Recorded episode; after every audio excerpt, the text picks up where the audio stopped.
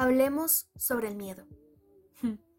Creo que es un tema con el que nos podemos ir por las ramas demasiado fácil, pero bueno, no es como que no nos guste irnos por las ramas, ¿verdad? De hecho, decidí googlear miedo y me salieron dos definiciones. La primera dice, sensación de angustia provocada por la presencia de un peligro real o imaginario. Y la segunda, sentimiento de desconfianza que impulsa creer que ocurrirá un hecho contrario a lo que se desea. Y de estas dos definiciones voy a rescatar una palabra. Imaginario. Y me preguntarán, Pamela, ¿por qué rescatas la palabra imaginario? Y es simple. Es porque en mi experiencia, a lo que más le tengo miedo es a lo desconocido. ¿Y qué pasa cuando una le tiene miedo a lo desconocido? Que todo lo desconocido va a traer un imaginario a la par. Un imaginario creado por las expectativas que una le tiene al hecho en cuestión. Voy a poner un ejemplo muy fácil y muy actual. Bueno, para mí. Y es esto, empezar a hacer podcast. O bueno, mini podcast. Porque, o sea, una se pregunta, ¿para qué estoy haciendo el podcast? Si la gente lo irá a escuchar, si a la gente le va a gustar, y ahí es a donde entran los miedos. ¿Seré buena? ¿A la gente le interesará sobre lo que hablo?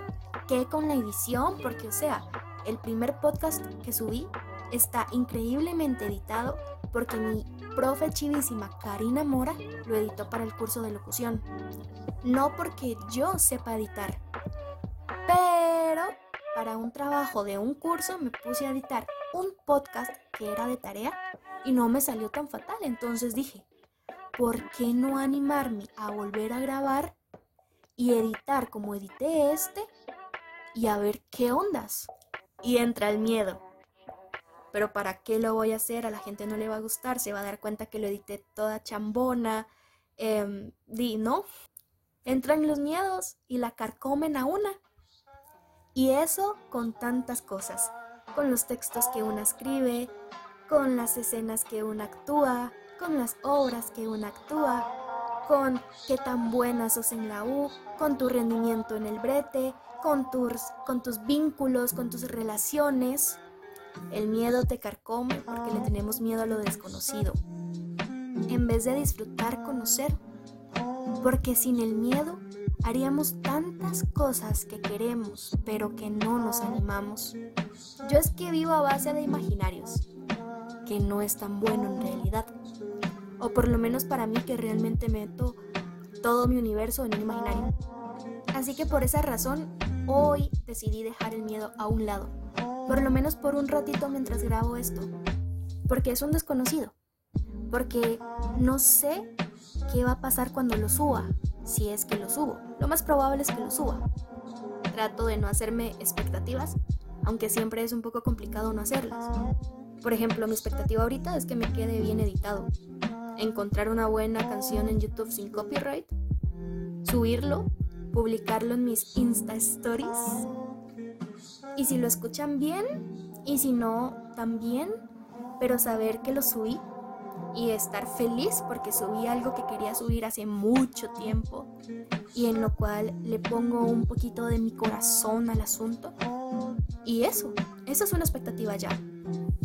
Hoy dejé el miedo, hoy me puse a grabar con mi celular, hoy estoy aquí, viviendo, fluyendo, dejando el miedo, el imaginario, aventurándome a lo desconocido para, para ver qué ondas. No tengo el camino claro. Y está bien, no siempre hay que tener el camino claro. Pero solté el miedo. Así que mi camino ahora al menos no tiene el miedo. No me está acompañando. Tal vez siga en esto, tal vez no.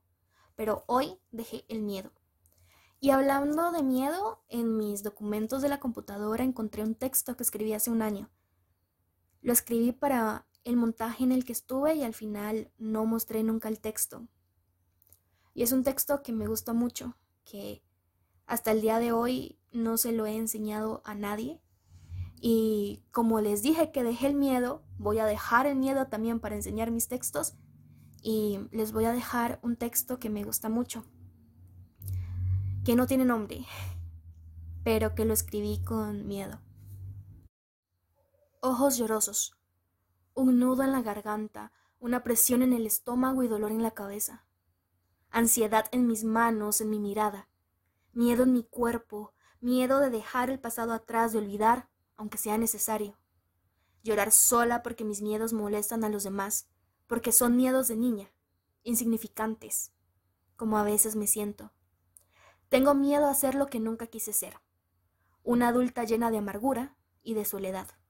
Y tengo tanto miedo que eso es lo que me ha llenado de amargura y de soledad.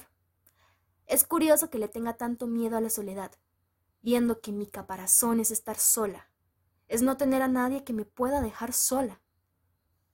Quiero abrazar la soledad, no tenerle miedo, no verla como algo malo, sino como una oportunidad.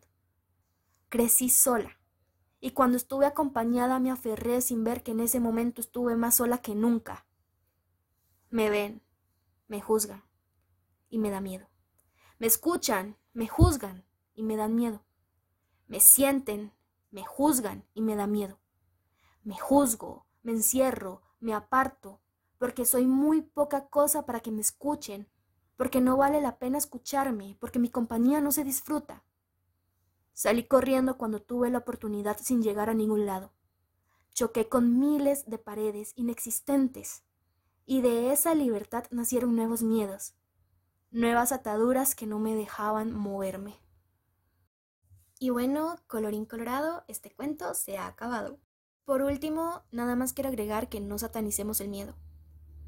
Una de las frases que más me ha marcado me la dijo un profesor de corporal en primer año.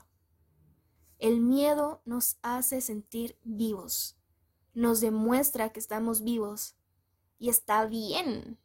Está bien tener miedo, está bien temerle a lo desconocido, está bien, no está mal para nada. El miedo es normal y siempre nos va a acompañar. ¿Qué hay que hacer? Fluir, avanzar y hacer que ese miedo no se coma nuestros sueños, nuestras metas y lo que queremos hacer en la vida. Espero de verdad no haberme ido demasiado por las ramas y despedirme. Gracias por escuchar. Gracias por estar.